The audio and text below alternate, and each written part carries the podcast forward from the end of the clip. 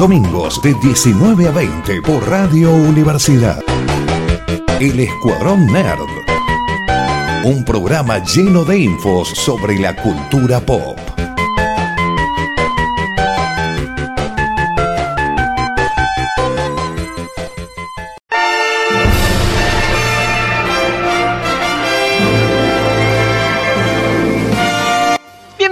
Programa del Escuadrón Nerd aquí por Radio Universidad en el 94.7 donde lo vamos a estar acompañando con una horita de noticias del mundo nerd, cine, serie, película y videojuego, o tal vez no. Mi nombre es Emiliano y me acompaña señorita Noelia Martínez. ¿Dijiste tu nombre no es Emiliano? No, me parece haber dicho mi nombre es Emiliano. Dijiste no es. Yo creo que dije que es, pero bueno, lo dejamos en duda. Y el que va a saltar a mi favor es el señor Martín López, que viene en un rato, no todavía. Viene en el otro bloque. Como enviado especial. Sí, sí, sí, no, no viene a hablar porque parece que hay una feria relacionada a Halloween en algún momento, no sé, tal vez, quién sabe. Yo creo que de esas festividades que tal vez a la gente no le importa, pero a mí me parecen genial, es Halloween. De las cosas que Estados Unidos puede haber importado entre los maliciosos viscos, conocidos como malvaviscos, Sí. que vos odias y no te gustan, me son encantan. horribles, son horribles. Los maliciosos viscos, las Oreo, Halloween, sí. Ay, por supuesto la Coca-Cola, ¿no? ¿A quién quiero engañar? Está arriba. Tenemos marca que no nos auspician, sí, dale. Ah, sí, perdón, disculpen. todo bien, todo bien. Ferrari. Ay, por favor. Somos, ¿no? sí. Pero vos, vos no sos Ferrari. No, no, pero digo, como si alguien nos está A mí escuchando. siempre me gustó ahí. McLaren. McLaren siempre fue mi favorito porque me gustaba cómo sonaba. Tal vez ni siquiera estaban en los puestos, pero McLaren suena tan. oh. Sí, es como- Fórmula 1. ah. Sí, sí, sí, como la semana que viene recién vuelven las carreras. Y bueno, hablando de cosas nerd, se estrenó Andor esta semana. Sí. Y en realidad la semana pasada, esta semana ya va en cuatro episodios, se estrenó con esta particularidad rara de que en vez de uno o dos episodios al estreno, como hicieron la mayoría de las series, como hizo el, como hizo el propio Mandalorian, estrenó tres. Tienes razón, tiene sentido. El primero es flojito cuando lo ves solo, o sea, no es malo, Es lento. pero es lento. Es muy lento. Y te deja con ¿qué? ¿Qué pasó acá? ¿Cómo que este es el final? Estos tres episodios que largaron de una, sí, es todo un arco que une a los tres episodios, hay un arco argumental, hay una idea de Sí. vamos a conocer quién es Andor. Recomendamos, véanlo de una sentada porque vale la pena. Aparte que dura media hora, un poco menos cada episodio, pasa muy rápido. Eso es bueno. Me gusta porque, primero, es medio violenta teniendo en cuenta tal vez las otras producciones. Tal vez es medio violenta porque está en un momento violento de Star Wars, que es antes de que la rebelión se, se una y esté con- contra el imperio. Pero estaba viendo partecitas de Rogue One. En Rogue One, Cassian mata a un compañero de él, a alguien de la rebelión, porque estaba herido comienzo, sí. y no podía escapar y le iba a hacer una pérdida y tal vez lo encontraban y sacaban información y le da un tiro a su propio compañero, entre comillas. Sí. Es de acuerdo a su tono. Claro, yo creo que sí, o sea, pero a eso voy. a- O sea, resto, sí. claro, sabemos que Andor era un asesino. Sabíamos que tenía como de toda la, una reputación bastante oscura. En el primer episodio nomás es como se cargó a dos ahí. Sí, sí, de, de la nada. Hay uno que ni siquiera te enteras cuando se lo carga, pero bueno, en Rock One eh, está con un rifle eh, como francotirador apuntándole al padre de Gene Erso y no lo mata porque el, el guionista le dijo, che, no lo dispares ahora, todavía no. Él se muere en la siguiente escena, no le dispares acá. Más Nicholson. Sí, justamente, a- al señor Grindelwald. Sí. Sí, y bueno, vemos la historia de este chico de Andor, que alguien que nació en un planeta totalmente desconocido, Katamari, Kana- Kanatari, va por ahí. No lo conocía nadie y lo vamos viendo la historia en flashback. Pequeño eh, lugar de spoilers, acá vamos a contar uno que otro spoiler. Lo que me parece genial es que gracias al hecho de este planeta, que da la sensación como que si fuese una suerte de niños perdidos, Sí, como Una cosa de Peter la ciudad Pan. de las moscas o Peter Pan. Claro. El señor de la mosca, perdón. ahí entendemos el acento que tiene. Porque hay una cosa que tanto Gar- Gael García Penal y el señor Diego Luna, como así también el señor Guillermo del Toro, son tan mexicanos que no le podés sacar el acento nunca. Sí. Lo cual es hermoso, me parece bello eso. Y me encanta porque incluyeron el acento de Diego como, como que él es parte de esta tribu casi, de este grupo de, de personas casi primigenias dentro de un planeta. Y me parece bello. A mí me pareció, fue como, ¡Ah! tiene sentido, qué hermoso. La verdad que está muy bueno eso porque cuando lo veíamos a Diego Luna justamente en Andor, en, o sea, interpretando a Andor en Rogue One, el acento de él chocaba un poquito con lo que era el resto de personajes. Entonces te quedaba la pregunta de, ¿será que el actor no puede sacarse el acento? ¿Será una elección de personaje? Todo acá, la verdad que queda muy bien. Y, Tiene total, absoluto sentido. y hace algo diferente a lo que, por ejemplo, hace Pedro Pascal con el Mandaloriano, que eh, parece una persona nacida Claro, sí. allá en Estados Unidos. Pedro. Bueno, pasa que esa es la diferencia. Él es chileno de nacimiento, pero por el golpe militar de Chile, su familia van y él creció en Estados Unidos. Sí. En cambio, Diego Luna, Gael García Bernal, ya de grandes, o sea, debe haber tenido 20 años tal vez cuando se metieron, o Sí. un poco más, cuando se metieron en Hollywood. Entonces, como que es diferente, o sea, más allá de que vos puedes pasar toda una vida estudiando una lengua, tu acento siempre como va a estar ahí latente. Pero la verdad, a mí me gustó mucho. Le veo como una suerte de, especialmente en el tercer episodio, como una cosa de desolación, como se ve planetas muy desolados. Acá es donde se ve esa parte más como dolorosa, que lo pudimos ver un poco con Obi-Wan, pero tal vez como estaba tan enfocado en Obi-Wan, yo creo que acá nos hacen una, nos muestran los planetas que están totalmente empobrecidos, dominados por el imperio, que pasan hambre, necesidades. Básicamente tienen que hacerse como suertes de mercenarios, ladrones, como para Como, lograr sí, algo, que se mostró un poco en el Mandaloriano también, más allá que el Mandaloriano Claro. sucede después de la caída del Imperio. Acá vemos como la gente empieza a odiar al Imperio, le empieza a caer mal el Imperio. Es un lugar, imaginemos como Mos Eisley, pero mucho más grande, mucha más gente, lo que vimos Sí. en el episodio 4. No es nada industrializado ni copado como Coruscant, sino es una ciudad común, pero tienen sistemas de para avisarse entre ellos. Por ejemplo, eh, tienen un, un loco que, que golpea como una campana para avisar cuándo es la hora de empezar a trabajar, cuándo terminas de trabajar. Y luego la, la gente, la- los propios ciudadanos, para avisarse del peligro, tienen un sistema que empiezan a golpear metales que hay por ahí colgando Sí. en los edificios. Yo no, no sabía esto, lo, lo encontré leyendo en internet. Usan tácticas de guerrilla, que es sacar los nombres de las calles, cerrar todos los negocios así.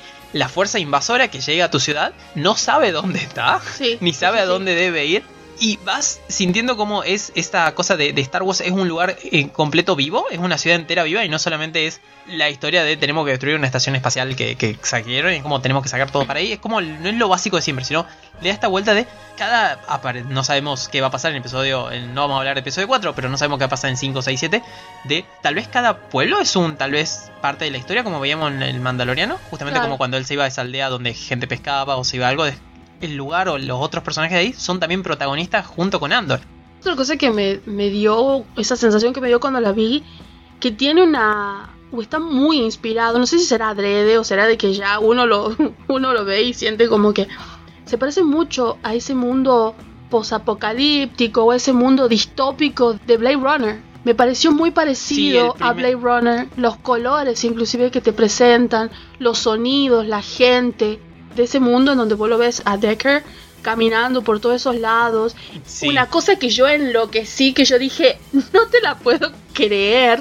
Viste que bueno, hay una parte en uno de los de los episodios en donde un amigo conocido de Andor medio que parece dar la sensación que lo traiciona. Sí, Viste que ese cubículo donde fue es una de esas burbujas en las cuales solían estar los teléfonos públicos antes, que eran Sí, de, sí, sí. tele- de Telecom no sé de qué empresa, que eran esas burbujas de plástico. Y yo digo, ay Dios, esto es como súper retro, pero a la vez utilizamos lo retro para hacerlo moderno. Y Sí. tienen esas computadoras casi como las que tenían DOS. La- eh, sí, es eso, los hermoso! televisores que son cuadrados, sigue totalmente la estética que tenía episodio 4. O sea, Claro. lleva ahí eventualmente, pero los cómo son los controles que tienen que ser botones grandes, de colores, cómo están ubicados. Y yo creo que eso lo veo. ¿O será que tal vez salieron muy parecidos en cuestión de tiempo? Me parece mucho a Blade Runner. Toda esa Sí. parte así, inclusive cuando están en la noche, cuando él se fue a ese como boliche esperando que la. no era un boliche, pero sí. Bueno, pero ponerle ese Bueno, no quiero decir. al lugar roso, eh, rojo, ro- rojo, al área Roso. roja de este lugar, eh, no me acuerdo el nombre del planeta. Y, y yo creo que la, la señorita que lo ve, que lo lleva a hablar y qué sé yo, tiene una onda muy parecida a las replicantes de la película de, de Blade Runner. Yo no puedo Sí. dejar de mirarlo desde esa perspectiva. La, la verdad, sí, ti- tiene todo ese estilo. Bueno, en Morlana, O, se- Morlana One se llamaba el lugar. Te hace acordar a Blade Runner de. eh, es como. O también te hace acordar mucho a Star Wars, de episodio 4 o Claro. 5 de. Es como pico del desarrollo. Llegó hace 100 años. De-. De, ahí caímos en picada y es donde estamos hoy. Sí, sí, sí. Se ve hermoso. Bueno, en Star Wars episodio 5 hay un chiste de que alguien escapa de Bespin con, un, con una caja de helado. Con un tarro de helado. Sí. Y que después lo, lo hicieron como oficial, esto, que es donde el mandaloriano lleva la, la recompensa cuando llega el Beskar. Era Sí. una caja de helado, un Sí, tarrito es- es que un lo cambiaron. para- sí, sí, sí, para hacer helado, sí. Vemos acá lo mismo, vemos, bueno, lo- los robots y todo usan estufas viejas. Esta es la primera serie de Star Wars que no está usando la tecnología esta que hablamos siempre, que es de Stage Crate, Stage Crate. que es la que desarrolló justamente el señor ¿Fabro? Fabro, Ah, yo exacto. pensé que sí. No, acá es todo filmado en locaciones. Construyeron todo el pueblo que vemos en los primeros tres episodios, está Sí. totalmente construido de verdad. Porque estaban filmando en Inglaterra. No, no recuerdo si era ahí solamente, pero sí, estaban filmando en lo- los lugares Pues yo pensé que habían utilizado el... el- el Stagecraft. Sí, Sí, sí. no usaron eso. Todo, todo 100% real o pantalla verde. Mirá Inclusive hay una hay como unos pequeños buitres que golpean algo, son marionetas. La verdad que está muy buena la serie, es una muy buena vuelta de Star Wars. eh, esperando para lo que va a ser Mandalorian. Y está bueno esto que vos contabas de lo violento que es, o lo, entre comillas, violento que es, porque obviamente está para un servicio de, de streaming donde también hay chicos, hay menores de 13 años. De cómo Star Wars está abriendo a nuevas generaciones o a nuevos temas, porque vemos, eh, bueno, el asesinato a sangre fría de dos personas por el señor Cassian Andor, pero también vemos que hay dos personas que toman café y también vemos dos personas que comparten una cama, algo que no habíamos visto en Star Wars antes. Totalmente. Inclusive hasta lo que pasa con la relación misma de nuestra querida princesa Leia y, y Han Solo es como, ah, estaban juntos, se besaron, después tuvieron un hijo y Chao, si no, la Y hay como, hay un, toda una parte así entre medio que no, no pasa nada, Sí. digamos, pero bueno, Sí, eh, Cassian es de Kenari. Kenari. Sí, Kenari. era, no era Katamari, no sé qué dije, era Kenari.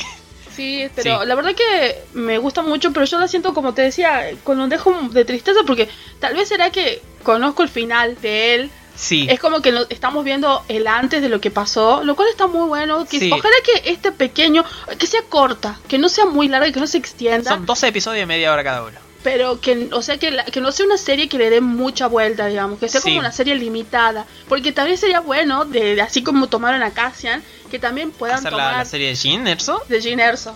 Puede ser, estaría bueno. Eh, ahora lo que anunciaron por menos de Cassian es que van a hacer dos temporadas de 12 episodios cada una. Sí. Que vos decís es larga, pero no tanto porque son 6 horas cada una, ya que es media hora cada episodio, no, no Vale. dura mucho. Bueno, la, la segunda parte se va a estrenar el que viene, siguiente. Esto está muy bueno, eh, recomendamos realmente verla porque vale la pena este Star Wars es que hablamos a veces de, de- no sé si es su mejor versión, pero es lo que, lo que mejor contenido nos dio, que es este Star Wars medio sucio, donde a veces no sabes exactamente cuál es el lado correcto, ni el malo ni el bueno, Mm. ya que Cassian es reclutado justamente por el señor Stellan, Stellan Skarsgård. él, tipo grosso, la verdad que cuando él aparece, yo quiero decir que hay, hay así como diferentes actores que cuando vos los ves te dan como una suerte de presencia escénica que son así muy, muy copadas. Le pasa cuando aparece el señor McKellen o Patrick Stewart, no importa que sea una mínima cosa, vos sentís la presencia de ese actor. Y cuando los ves encima es tan alto que Sí. cuando lo ves con ese traje, ese traje y la maleta, y lo ves ahí parado, es como, ¡Oh, señor, no sé cuál es su personaje, pero... ¿Y sabes qué también parece? Da la sensación como si fuese esas películas de espía de los años 80 Sí. o esos años, por ejemplo, en esas películas que empezaron a salir con todo el auge de la Guerra Fría, en donde siempre había una persona con un sobre todo y una maletita y, y que iba en un tren. en la primera Misión Imposible. Ponele, la verdad que me pareció muy bonito. Se nota que las personas que están haciendo estas series, que tal vez eso es lo que tendría que haber sido la película solo, tendría que haber sido una serie.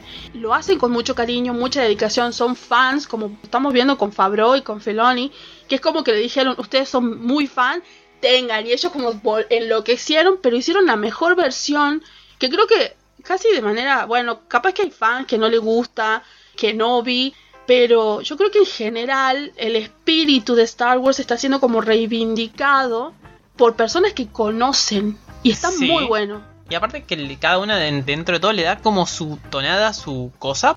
Stellan Skarga interpreta a un loco que aparentemente era o está relacionado al imperio, no vamos a decir mucho más por las dudas. ¿Vos me estás queriendo decir que está jugando como un doble agente? ¿Un doble doble agente? No, bueno, sí, la, la Alianza Rebelde nace como un doble agente en todos lados. Vemos esto y la- lo, lo hermoso acá es el discurso de, de- de por qué eh, y cómo robaste, que hiciste esto. Y le dice, bueno, que en un momento como el imperio no le importa, el imperio ya ganó, entonces son todos, están todos contentos, se ríen Están en tu cara. están Sí. todos llenitos, están muy cómodos en donde están. Y, y el señor Stellan le dice, va a llegar un momento donde eso ya no- va a dejar de pasar y para eso te necesito a vos. Y es como de, oh, yo también entro en su rebelión, señor. Vamos a destruir esa estrella de la muerte donde hay 500.000 personas. ¿Qué, qué, qué onda? sí. Ya pero- está. Sí, bueno, son tres episodios, recomendamos totalmente verla. Eh, ya hay cuatro en realidad, está en Disney Plus Sí. para disfrutarse. Pero no queremos decir tantos spoilers. Después vamos a hablar. Sí, cuando termine, igual que la, Tolkien y, y la, la de- serie de los dragones, sí. La serie de los dragones. Otra, otra historia que también sabemos el final. Es como, eh, bueno, pero está bueno, está lindo, está lindo que nos den Sí. un poquito así de, de antemano. No, eh, tenés una noticia eh, que estaba leyendo hace un ratito y es como de, eh, dejemos de hablar de Star Wars, me, me interesa me mucho, interesa. pero ¿esto qué? ¿Quién vuelve? ¿Te acordás, querido Emiliano, ya en los años 2000 cuando éramos mucho más jóvenes? y tal vez, no sé vos, pero yo sí, alquilaba películas para ver en DVD. Sí, una o dos veces. Después conocí internet, fue como de, eh, no, ok, eh, sí, perdón, me estabas diciendo, pasemos a temas legales, ¿qué? Salió la gran noticia, lo cual yo todavía sigo dudando, porque hace tantos años, casi 15 años después. Sí. ¿Te gusta, primero, ¿te gusta esa versión? Antes de decir de qué es. Eh, peculiar. sí, la, la verdad que sí, no, no es sé. muy linda. Sí, eh, bueno, an- ya voy a explicar bien qué es, pero no se parece en nada a la idea de los cómics, pero fue una gran versión. Y está Me muy bueno. Que es la película Constantine. Sí. Con Keanu Reeves. El señor Constantino es este hechicero John Constantine, sí. hechicero supremo o hechicero de las artes supremas. No es como Doctor Strange, pero se parece muchísimo. Doctor Strange se parece más a Doctor Fate, pero bueno, este va a medio camino entre Batman y Doctor Yo creo Strange. que. ¿Qué pasó con, con Constantine? La película Constantine es muy hermosa. Que, que creo que. ¿Cómo se llamaba el cómic? Eh, no se llamaba Constantine. Hellblazer. Hellblazer. Entonces, Hay un tema de derecho ahí, está metido Neil Gaiman también, es como... claro, porque, Sí. Co- eh, porque Constantine también está dentro del universo de Gaiman. Sí, Comparten cosas de Gaiman y a la vez son de, creo que Dark Horse. Y a Sí. la vez son de la Warner. Y a la vez son Sí, de y DC. fu- fueron compradas como por- que sí. Es todo muy oscuro porque eso también. Después en algún momento deberíamos hablar de esto. sí, tenés que pasar por 10 escritorios antes de ver si podés hacer la serie de, de alguien o no. ¿Qué puedo hacer esto? Es más, yo creo que la, la serie no se llamaba siquiera. eh, bueno, está basado en los cómics Hellblazer. Creo que Sí, decía cuando hace veíamos. poco creo que recién lo, lo- le llamaron oficialmente Constantine. Me parece que era Hellblazer hasta el 2015. Por ahí, claro. Y esta película fue muy buena. Trabaja Rachel Weisz, la esposa de, de 007, de, de Daniel Sí. Craig.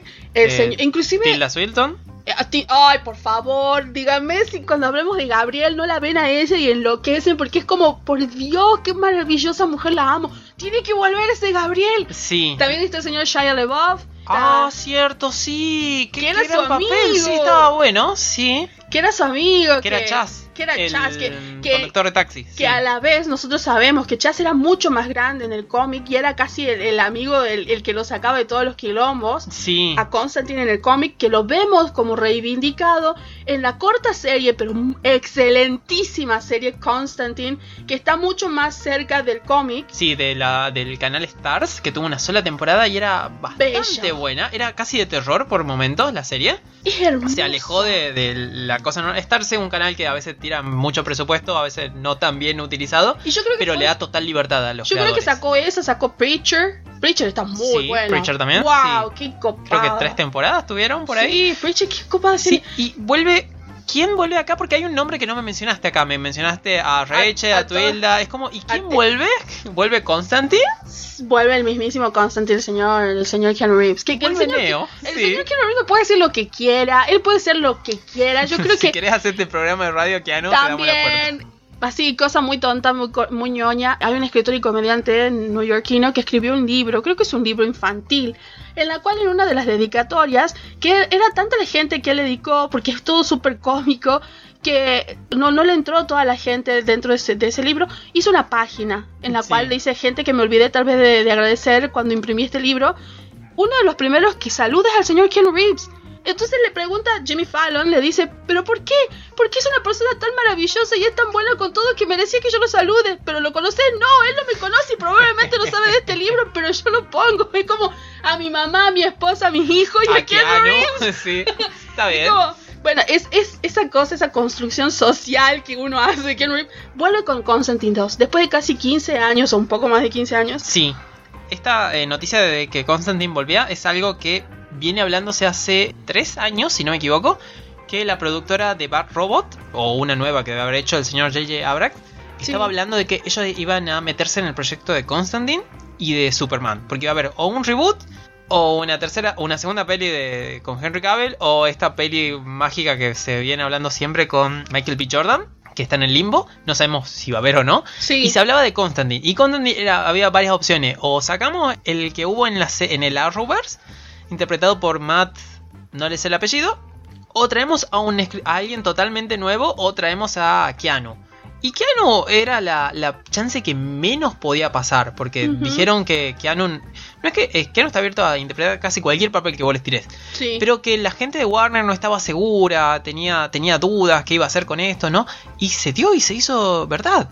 Sí, señor. Y, y da la sensación, obviamente que ahora está el servicio de streaming. No sé si saldrá directamente por el servicio de streaming o, sal- o saldrá para, para el cine, porque si es para el cine tenemos que verla. Eh, ¿Va a ser una peli o va a ser una serie? No, dice que no va a ser serie. No va a ser serie, ok. Va a ser entonces una es una peli, peli. es Porque una peli. se estaba charlando de todo. Básicamente, ¿qué, ¿qué es lo que le pasa a él? Que Reeves dijo que serie no.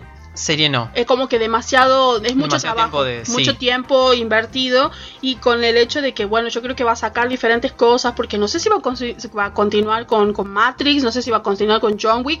John Wick sí está saliendo nuevas. Sí, tiene que salir en John Wick 4, si no me equivoco, el año que viene. Claro, entonces es como que él dijo de que no, de que, de que la serie es como que queda totalmente descartada. Hay nombres, Sí. por, por ejemplo, Francis Lawrence es uno de los directores. Inclusive se habló que el señor Guillermo del Toro iba a hacer la película de Justice League Dark, Matt Ryan. Matt Ryan era el, que iba a el hacer otro la con- serie. Sí. El, el que iba a hacer la serie, dice. El 2014, una serie de televisión protagonizada por Matt Ryan. Sí, esa era la de Stars. Ese es el otro Constantine, el de la Arrowverse. Claro, el que nosotros conocemos. Sí. Que, que es el que más se parece, inclusive con el acento que Sí, tiene, que el en chabón. es- versiones animadas él también le pone la voz a Constantine desde hace 5 años. Hizo muchas cosas. Sí, es como era uno de los, de los caballitos que sonaban más fuertes, Matt Ryan, porque ya venía siendo Constantine cuando se estaba hablando de esto. Sí. Pero Warner dijo, no, no queremos seguir con esto. No creo que se estrene en HBO Max, no por, por contradecirte, pero HBO Max cierra, ¿no? Es- ese antro ya cerró. Por lo menos en Estados Unidos creo que cierra ya a final de 2023. Claro, para convertirse Sí, en esta, en esta unión cosa enorme nueva con Discovery. con Discovery. Así Pero- que si estrena ahí, tiene que estrenar muy rápido antes que cierre. No, pero sí. No, o sea, obviamente si no va a ser en el sucesor, pero O sea, vos decís que directamente HBO cortó con, con Warner. Eh, no, no cortaron con Warner, pero eh, Warner medio que cortó con HBO Max porque Discovery le dijo, deja de tirar cosas ahí. Todo lo que pueda hacer cine lo mandamos directamente al cine. No vamos a mandar ninguna película de estreno ahí. Eh, eso es lo que pasó con la cancelación de Batichica y de no sabemos qué va a pasar con Blue Beetle. Pero Sí. eso es lo que yo voy.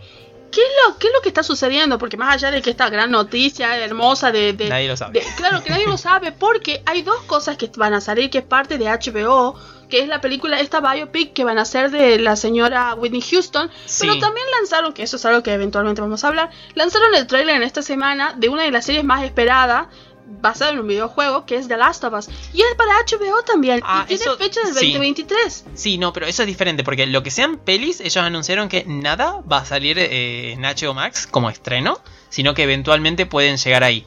Pero lo que sean series, sí, eso ya totalmente ahí.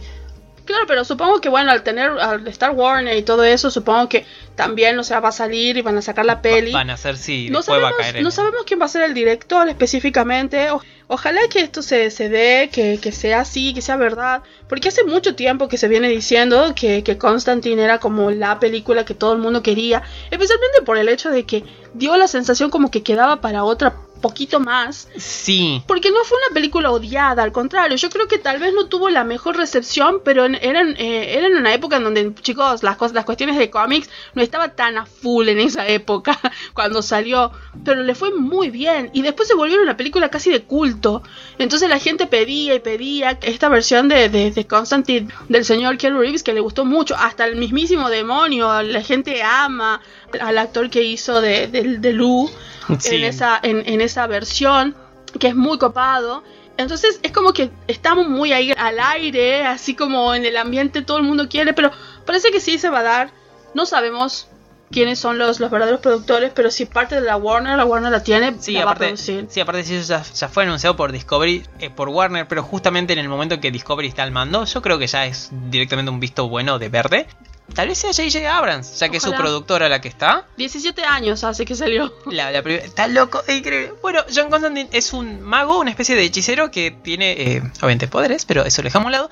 Que está perseguido porque él pelea contra las fuerzas del demonio, básicamente. Esto es lo que lo diferencia de Doctor Strange. Intenta evitar que el infierno llegue a la tierra, básicamente. Pero también en lo que cuenta la historia que nosotros conocemos de Keanu Reeves, él toda la vida tuvo una sensibilidad para ver los demonios. Sí. Y nunca pude entenderlo y pensaba que estaba loco. Ah, cierto, Cuando sí, la- trató- la, cuando versión tra- diferente, sí. Claro, y que él podía verlos, podía sentirlos, podía verlo en todas sus formas, aun si estaban este, como encubiertos, lo podían ver.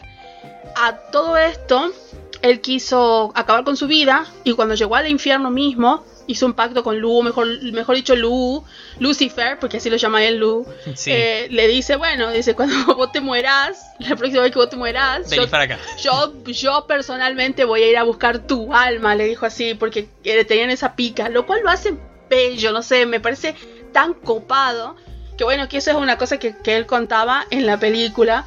Y bueno, si era un fumador, tenía un montón de problemas. Todas las adicciones posibles, sí. Sí, y era como, y era, pero una cosa muy particular, era británico. Sí. El Constantine del cómic era británico y era rubio, Sí, que es la versión tan diferente que termina siendo Keanu, donde es. un- norteamericano, Un, vestido- neoyorquino, sí, que. Claro, que, que así súper copado con su pelo oscuro. Sí. En los tatuajes sí, él tiene esos tatuajes. Es más, originalmente eh, quien hizo el, el cómic se inspiró en Sting de los años 80. Ah, mira, sí. Ese look que tenía el Constantine que conocemos del cómic está inspirado en, en Sting. Ese pelo así medio rubio con las raíces oscuras y así muy copado y con ese acento, creo que era de Birmingham, el acento que tenía, eh, que es el que es el que tiene el señor Matt Ryan. No lo tiene, no lo tiene Keanu, pero a nadie le molestó. porque No, no, la, verdad que estuvo muy bueno. Sí, no, es que es una, es una gran serie es una gran peli Constantine. Y la serie también era hermosa. Sí, bueno, eh, Matt, eh, Matt siguió haciendo Constantine en Leyendas del Mañana hasta que lo, lo jubilaron a Constantine y pasó a otro personaje, pero no es lo importante. Lo importante es que vuelve Keanu, volverá una vez más, ya hizo Neo, eh, críticas diversas. Esperemos que con Constantine sí funcione todo, esté bien. A mí me gustó Matrix, la defiendo, pero bueno, es más difícil. Sí, Y tiene sus cuestiones. Sí, esperamos, bueno, que llegue la noticia de cuándo se va a estrenar esto. Y bueno, antes de salir ya de DC, hubo una noticia que esta semana eh, abandonó el barco a alguien más, Así. llamado Dan Lin. ¿Quién es Dan Lin? Me preguntarás vos, no. Era la persona con el plan. Era un productor, una persona que estaba eh, relacionada al mundo de las pelis que básicamente vino con el plan de acá a 10 años de DC. Que Ah, él quería hacer lo de Kevin Feige. él, eh, sí, en realidad la gente de DC quiere a alguien que haga lo de Kevin Feige. que hacer un 10 años de pelis de qué vamos a hacer en cada año para que no sea un desastre. Dan Lin dijo, soy yo tu, tu hombre, contratame.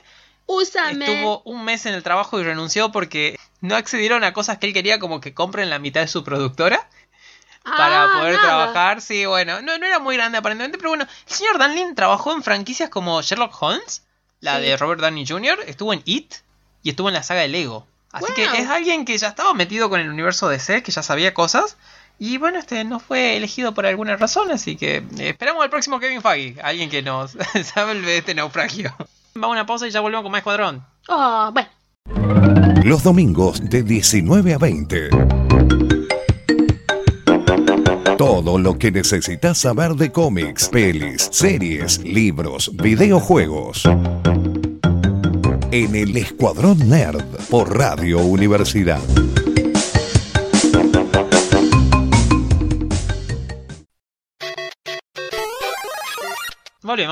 No, y otra cosa, que todavía no sabemos qué es lo que va a pasar con Ezra Miller, que todavía sigue estando en el limbo y anda haciendo de las suyas.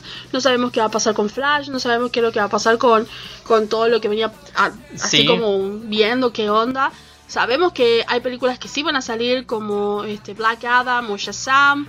Eh, sabemos que está en producción, pero tampoco sabemos qué es lo que va a pasar con Aquaman. Sí, Entonces eh, es como que vos decís, mm, ¿qué está pasando? Evidentemente también va a salir una película, creo que de- del nuevo director de Batman, está como muy a full.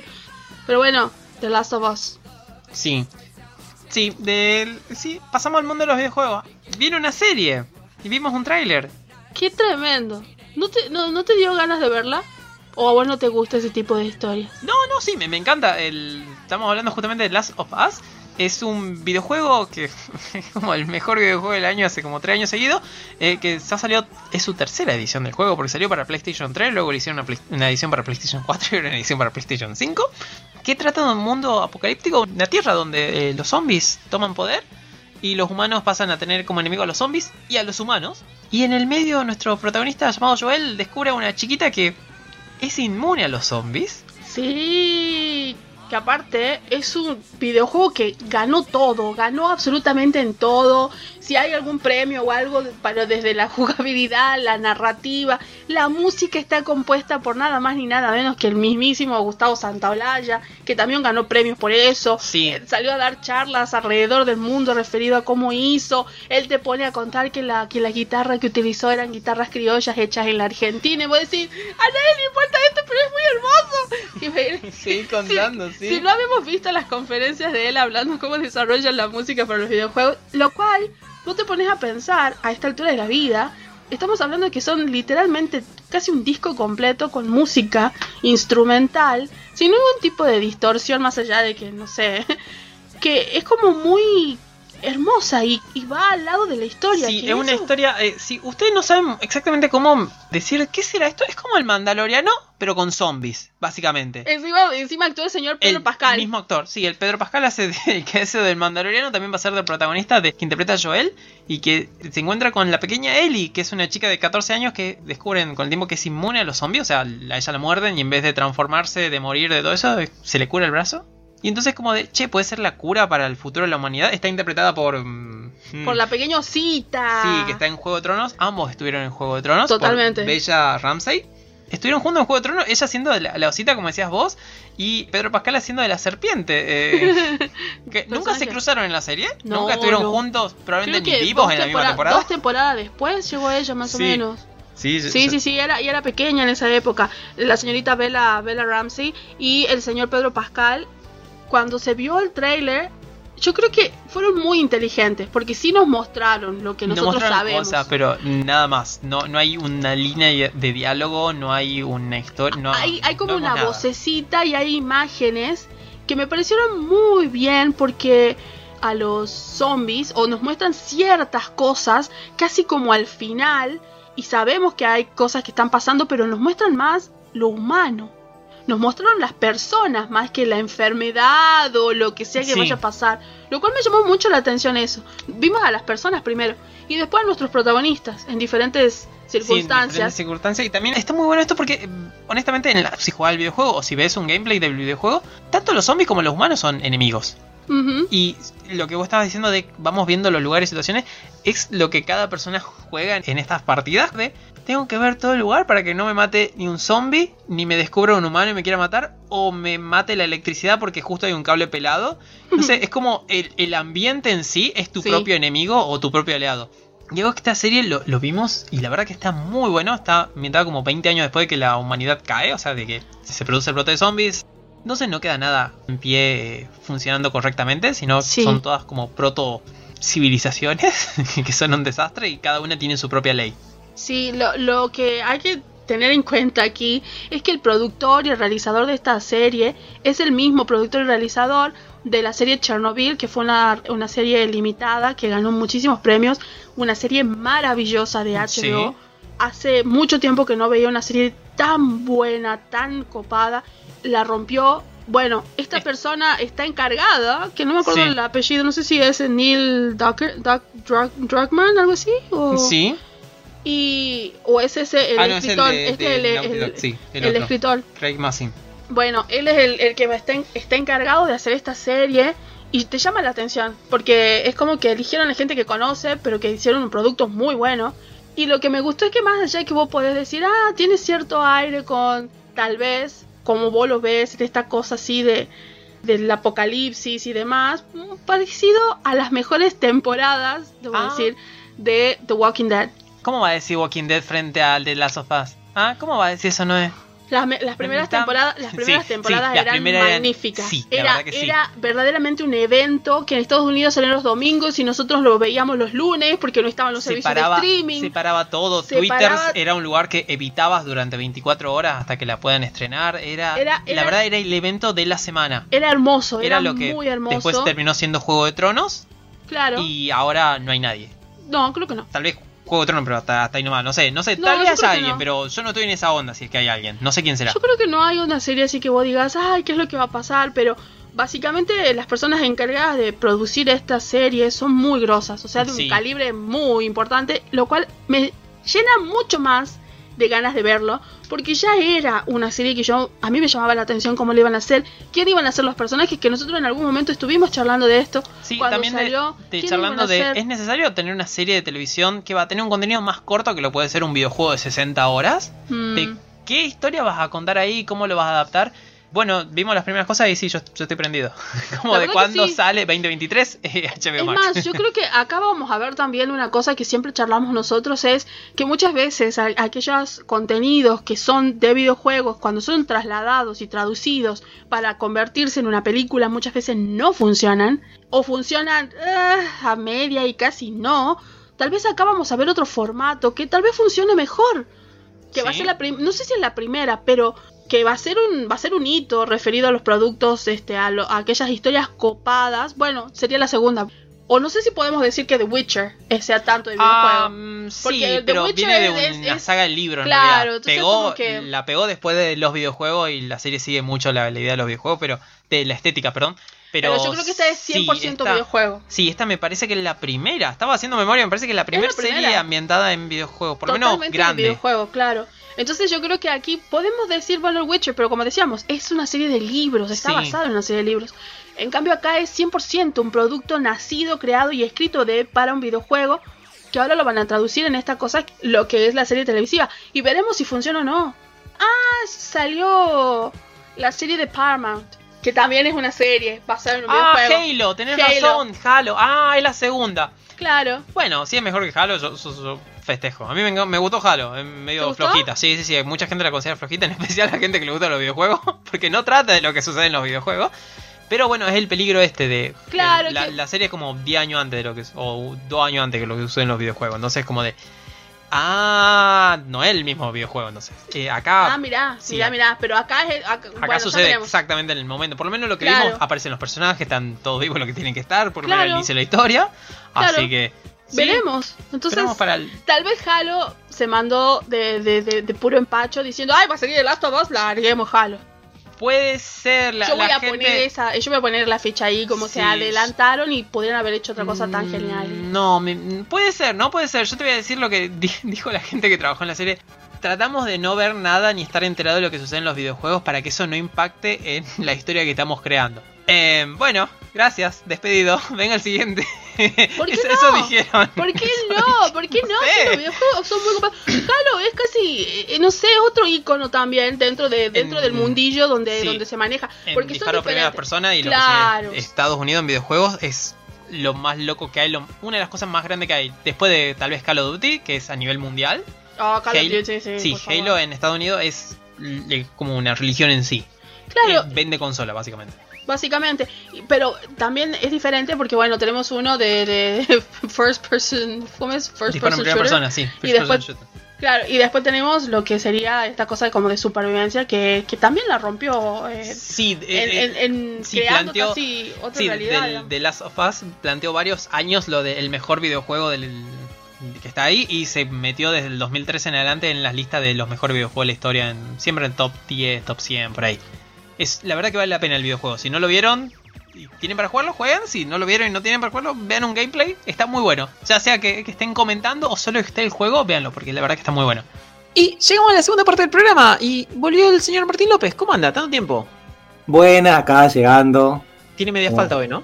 No, como Gandalf, nunca llego tarde. Nunca llegó- Ah, está bien. Bueno, bueno. Pasó por Nerd. sí. Sí, llegué en un meteorito. Y un meteorito. Y, eh, no sabemos si es Gandalf o, o sí, no sé, no sabemos. no vamos a hacer spoiler del viernes. Sí, soy, soy Gandalf. Ah, Sos Gandalf. Ah, ah, no, bueno. de la serie, ¿no? ¿Quién, quién sabe? ¿Quién sabe? Sí, sí, sí. El, el extraño todavía lo, lo llamamos así: el extraño de pelo largo, uñas oscuras y, y magia y palabras raras. Sí, ojos celestes. Es Celeste, tucumano, sí. sabemos que es tucumano. Por alguna Cierto. palabra que dijo. Cierto, sí, sí, sí. Sí. Y bueno, pasamos. Algo que salió eh, la mitad de la semana que nos sorprendió a todos. Yo sigo pensando que puede ser una broma. Puede ser una broma de muy mal gusto y muy bien ejecutada. Espero que no lo sea. Espero que no, espero que no, pero el 2020 me enseñó que hay que tener cuidado con todo. Sí. Y es que el, el señor Ryan Reynolds en todas sus redes sociales publicó un video de él en su- aparentemente en su casa, charlando, hablando a la gente, diciendo, bueno, que estuvo trabajando durante mucho tiempo en el, en el guion de Deadpool 3. Y que no tiene se- nada. No se le ocurre nada. no se le ocurre nada. Y en ese dice, pero bueno, voy a preguntar. Y, y tiró así, al pasar de Hugh, ¿querés aparecer en Deadpool 3? A Hugh Jackman, al actor que hace Wolverine, que estaba pasando por ahí detrás de él buscando una manzana, y le dijo, sí, participo. Nos anunció la- el regreso de Wolverine, nos anunció, más que el regreso de Wolverine, es nos, nos anunció el regreso de Hugh Jackman al papel de Wolverine que hizo en los X-Men. Sí, Porque él es el actor o es uno de los actores que tiene el récord de eh, interpretar a un personaje durante más tiempo, o por lo menos ser el Wolverine, ser el- ese personaje, la versión oficial durante más tiempo, que él dijo que no iba a volver luego de haber terminado Logan. así es. Y bueno, ahora en teoría, él volvería para Deadpool 3. Salió un segundo video donde eh, confirman si es verdad. Estuvieron charlando de que sí, es verdad que ellos vuelven. Agradecieron los dos a Kevin Feige por esto. Y nos queda esperar hasta el 2024. No sé, ¿qué te parece? ¿Esperás esto o no? Sí, vos imaginate que, como vos dijiste, eh, Hugh Jackman, a su Wolverine de alguna manera incluso influyó en los cómics. Cuando salió él como Wolverine al cabo de un tiempo, empezaron a dibujar a Wolverine parecido a él. Sí. Esto es Ah, una cosa, Sí. sí. Yo cuando recién apareció él por primera vez dije, es demasiado alto para ser Wolverine. El personaje es característicamente petizo, como que él de alguna manera con su, con su versión lo redefinió un poco, le quitó un poco de esta cosa tan, tan gruñona que tenía Wolverine en su momento, lo hizo un poquito más ah, heroico si se quiere. Pero bueno, también son cosas que van, que, van fluyendo desde el cómic hacia, el- hacia la pantalla grande y viceversa. Se van modificando los personajes. Cíclope, que era sumamente Boy Scout, como una especie de Capitán América de X-Men y sumamente de seguidor de orden y qué sé yo, se empezó a desbandar y por el contrario, como que Wolverine, que era súper rebelde y, y gruñón y mal, mal gestado, empezó a ser un poco más el líder del grupo, lo cual no lo era así ¿eh? originalmente. Esto en las pelis estamos hablando, ¿verdad? Lo de Cíclope también. En ah, ambos, en, en en los cómics también, sí. Sí, sí, es como te digo una cosa muy particular que se dio con el surgimiento del MCU, del, del- del universo cinemático de la Marvel, que se, se produjo una, una mutua influencia entre cómics y películas. Entonces como que ya, eh, más allá de que acá la gente también, como en otros ámbitos, empieza con que esto es canon, esto no es canon, acá ya no se sabe porque eh, a veces este, el, cómic de alguna manera también se inspira o toma algo de lo que fue en el cine y, el cine también toma versiones nuevas de los personajes en los cómics y los pone en otras situaciones. Bueno, es una cosa que se, se arma una linda ensalada, pero que con un poco de suerte queda bien. Sí, sí. Y- Finalmente, si, si estas realimentaciones son buenas y son queridas por la gente, también pasan a ser lo, lo nuevo. Porque el otro ejemplo es eh, Nick Fury, que fue dibujado en un momento el rostro de Samuel Jackson. Sí, Y después Samuel Jackson se unió al MCU y listo, es como Nick Fury, ahora es su rostro, no, no es esa otra versión ochentosa, noventera que teníamos. hay una versión también de- del, del Señor Fantástico, de los Cuatro Fantásticos, que ya se parece sorprendentemente al actor que, que lo interpretó en, en Wanda. eh, no, perdón, en Wanda no, en... Wanda, el spin-off, sí. El Eh, spin-off de Doctor Wanda. Strange 2, eh, La locura del multiverso. Sí. Multiverse Sí, sí, Si me das cinco minutos te digo bien el nombre. dale. me, me olvidé. Ustedes saben que no es lo mío los nombres de los famosos, los famosos, pero ya se parece mucho a la versión de la película, la del cómic. John Krasinski. ahí está, mira, se parece a él. Entonces como que me parece buenísimo el hecho de que vuelva eh, Hugh Jackman a- al personaje de Wolverine. A- aparte Hugh Jackman tiene como una, una cualidad querible. Es Sí, un actor que el- en lo que lo ves, lo querés. es como un Keanu. No sé, no hay mucha gente que sea tan querible en todos lados. Eh, Sí, Funcione no- su no peli sé. o no, no, no suele pasar mucho. Lo ves en la, en la película esa, del el Gran Showman, creo que se llama, lo querés. Sí. lo ves en Los Miserables también, bueno, no sé. Y bueno, obviamente en Wolverine, como te digo, pasó de ser un personaje sumamente eh, gruñón, eh, pocas pulgas que, todo el tiempo peleaba con todo el mundo, a, ser un, el, el- mundo de los mutantes más querido en el, universo de Marvel, como esos viejos gruñones pero muy queridos. Y otra cosa que también hablaba un poco este, en los cómics, Deadpool suele, es un personaje muy desopilante y suele hasta, hasta disfrazarse de, de otros de la, del universo de la Marvel. Y en no menos de una ocasión se disfrazó de Jean Grey también. Así que yo eso lo Sí. venir. Sí, sí, eh, sin duda que va- yo supongo que van a ser, más allá de las explicaciones que van a surgir antes de la peli y que vamos a ver en la peli, Deadpool va a decir algo sobre la línea de tiempo, lo, lo jodida que está, y de si está con Jean o no, y qué versión de Jean. Sí, es rarísimo el tema este porque obviamente todos sabemos que es el amor eterno de Wolverine, Jean Grey. Al menos, bueno, no sé si decir eterno porque tuvo otras amantes. Es como el más fuerte, el que más le pegó y. que más le el- dura. El que el más le dura. Sí, y tal vez el que más alimentan los fans. También, también, sí, sí, sí.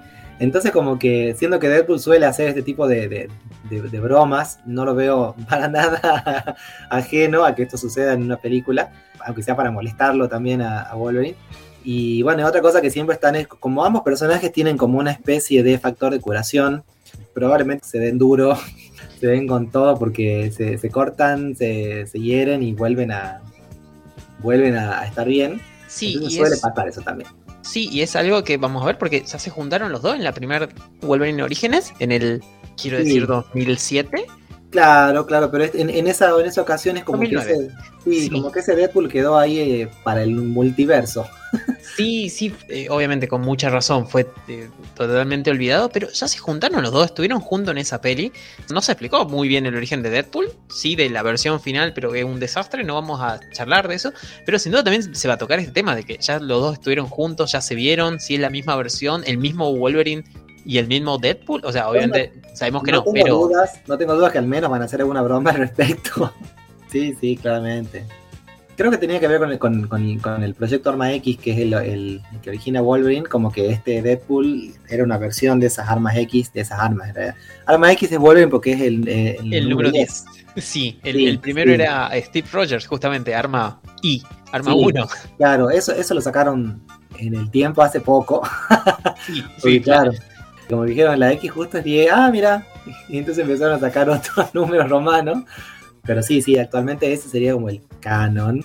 Veremos qué, qué pasa ahora con, con Wolverine en, en Deadpool, ¿no? Y un poco también es como que seguir explorando este- este- las posibilidades que, que ha dejado abierta el multiverso, es decir, de tal cosa no es igual que la otra. No, bueno, era otra versión. ya ni siquiera nos preocupamos en, en que haya mucha coincidencia y armonía en las historias. Sí, o no, ya no te hace falta explicar de dónde vienen ni nada. Es como Profesor X y otros y otros personajes que aparecieron ahí, como de eh, él es de esta tierra, él es de otra y listo, ya está. Sos, arma el resto de la historia en tu cabeza.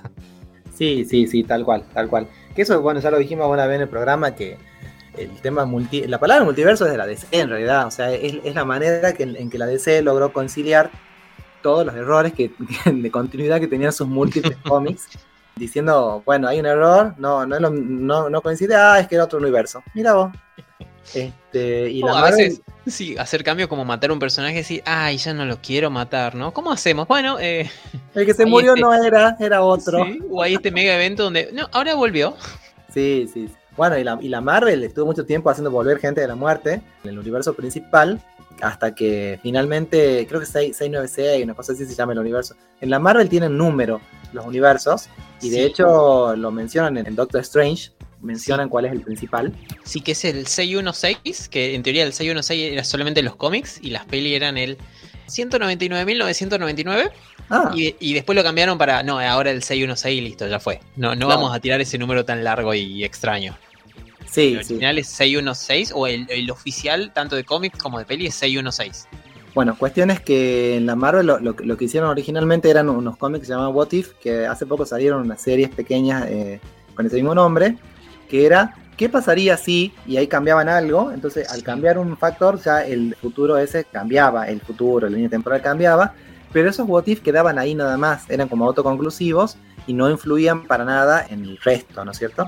Entonces lo que empezó a pasar es que viendo la- las posibilidades, tal vez copiaron a DC también un poco, porque estos siempre se copian entre sí, Sí. eh, empezaron también a, a usar el- las posibilidades que les brindaba que hubieran distintas líneas temporales, llamadas también distintos universos, y llevar y traer personajes desde y hacia ellas, hacia el universo principal o hacia la, la línea temporal principal, que podía pasar. Y en Marvel, en, perdón, en X-Men se ha visto mucho esto, Cable que va y viene, Bishop, Rachel Summers y bueno, tantos otros que van, vienen, van, vienen y generan conflictos y generan eh, tramas en torno de estas líneas temporales y tiempos. Bueno, ya hemos visto una película de ello que es Día del Futuro Pasado.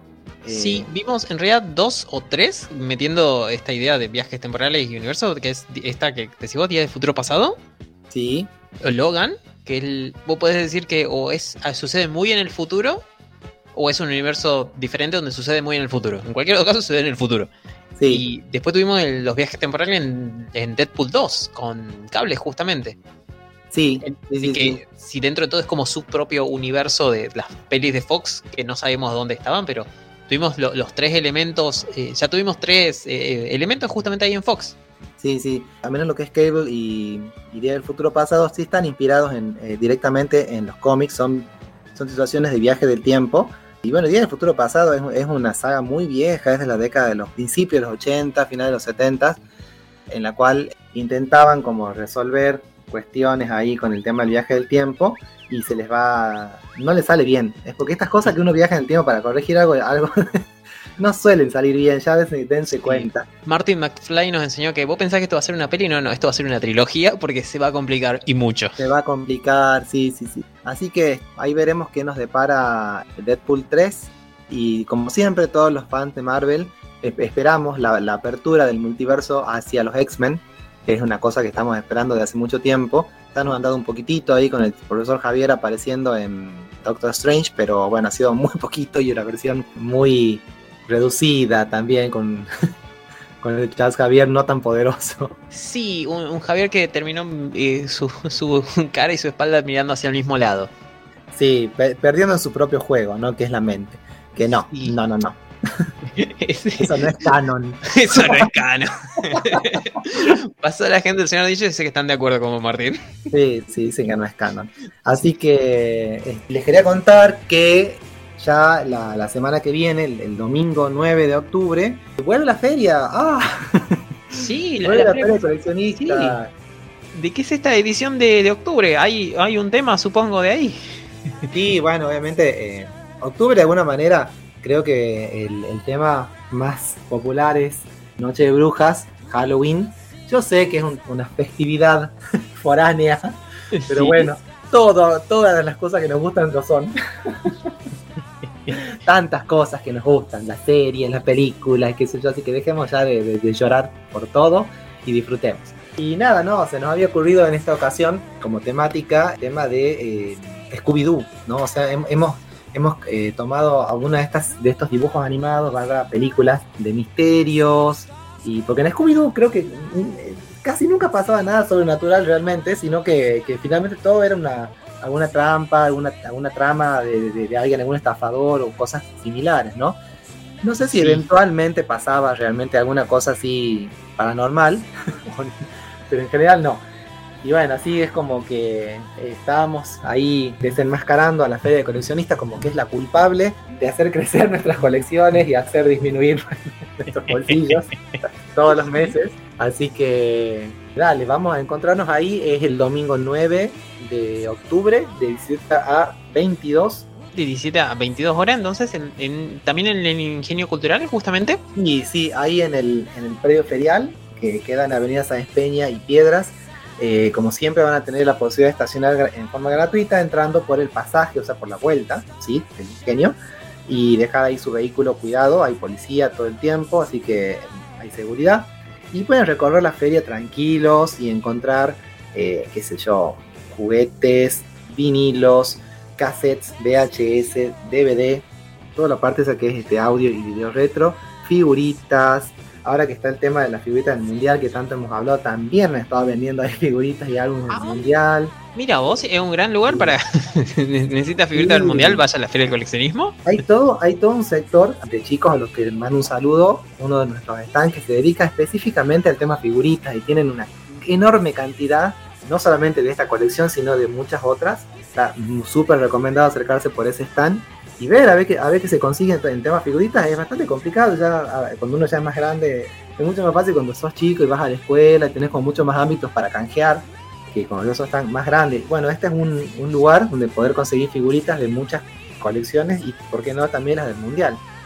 Y bueno, también tenemos toda la parte de lo que es merchandising. Tenemos muchos stand de gente que prepara cosas específicamente para llevar a la feria. Muchos que eh, trabajan con el 3D de una manera fan- fantástica realmente. Eh, otros que preparan con vitrofusión, talladas y pintadas. Y bueno, también tenemos toda una, galería de artistas. A todos estos stands obviamente les mando un saludo muy grande porque siempre nos han acompañado y están cada feria.